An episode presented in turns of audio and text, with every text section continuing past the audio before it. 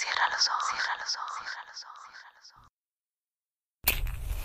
Si escuchas que alguien se acerca, no temas. Todo estará bien.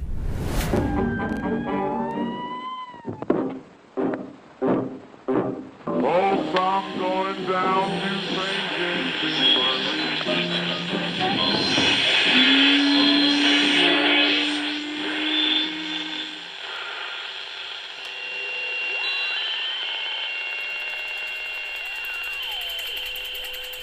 Estás escuchando, Crónica, Crónica el lugar, el lugar donde, donde entra por tus entra por tus oídos. Bienvenido. El elefante encadenado.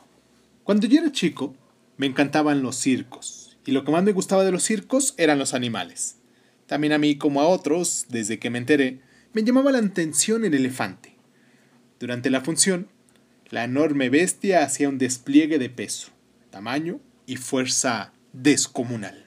Pero después de su actuación, y hasta un rato antes de volver al escenario, el elefante quedaba sujeto solamente por una cadena que aprisionaba una de sus patas a una pequeña estaca clavada en el suelo. Sin embargo, la estaca era solo un minúsculo pedazo de madera apenas enterrado unos centímetros en la tierra, y aunque la cadena era gruesa y poderosa, me parecía obvio que ese animal, que era capaz de arrancar un árbol de cuajo con su propia fuerza, podría con facilidad arrancar la estaca y huir. El misterio es evidente. ¿Qué lo mantiene entonces? ¿Por qué no huye? Cuando tenía cinco o seis años, yo todavía confiaba en la sabiduría de los grandes. Pregunté entonces a algún maestro o algún padre o algún tío por el misterio del elefante.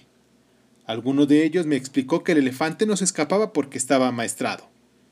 Entonces hice la pregunta obvia. Si está amaestrado, ¿por qué lo encadenan?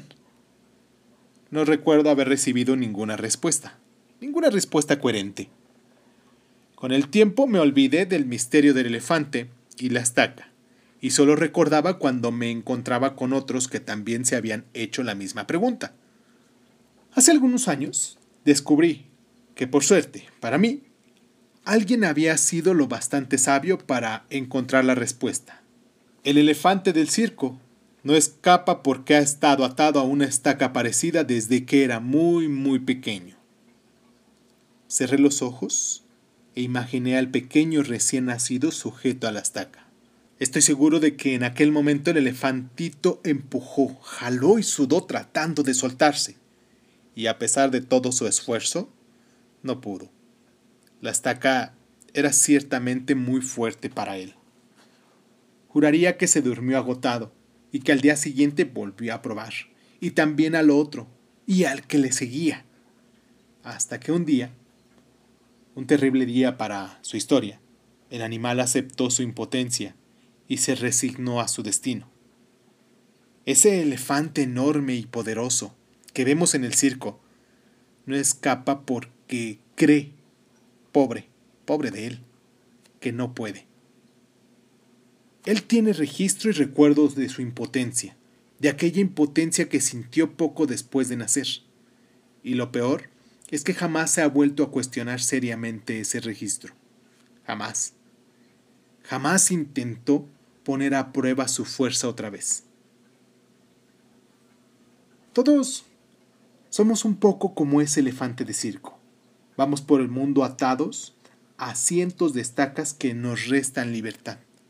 Vivimos creyendo un montón de cosas que no podemos, simplemente porque alguna vez, antes cuando éramos chiquitos, alguna vez, probamos y no pudimos. Hicimos, entonces, lo del elefante. Grabamos en nuestro, en nuestro registro del recuerdo, no puedo, no puedo y nunca podré. Hemos crecido portando ese mensaje que nos impusimos a nosotros mismos y nunca más lo volvimos a intentar. Cuando mucho, de vez en cuando, sentimos los grilletes, hacemos sonar las cadenas o miramos de reojo la estaca y confirmamos el estigma. No puedo y nunca podré.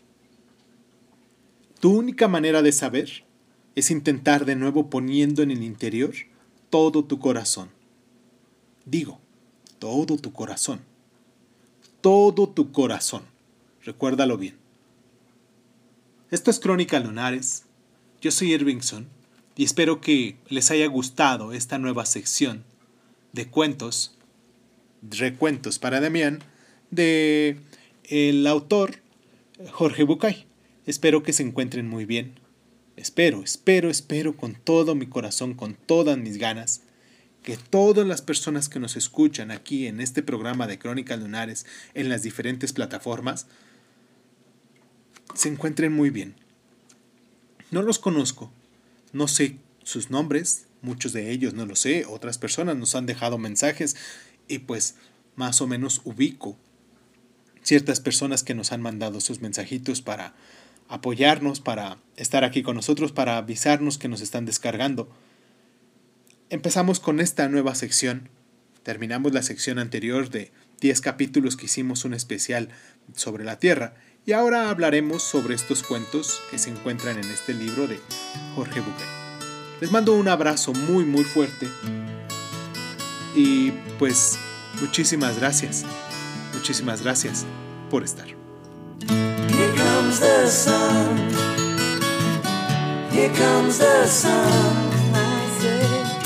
It's alright. Little darling,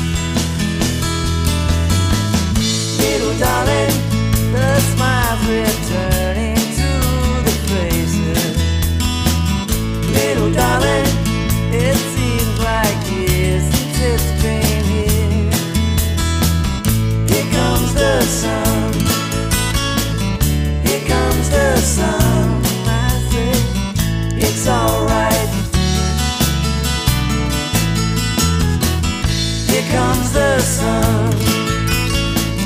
Here comes the sun. It's alright. It's alright. It's alright.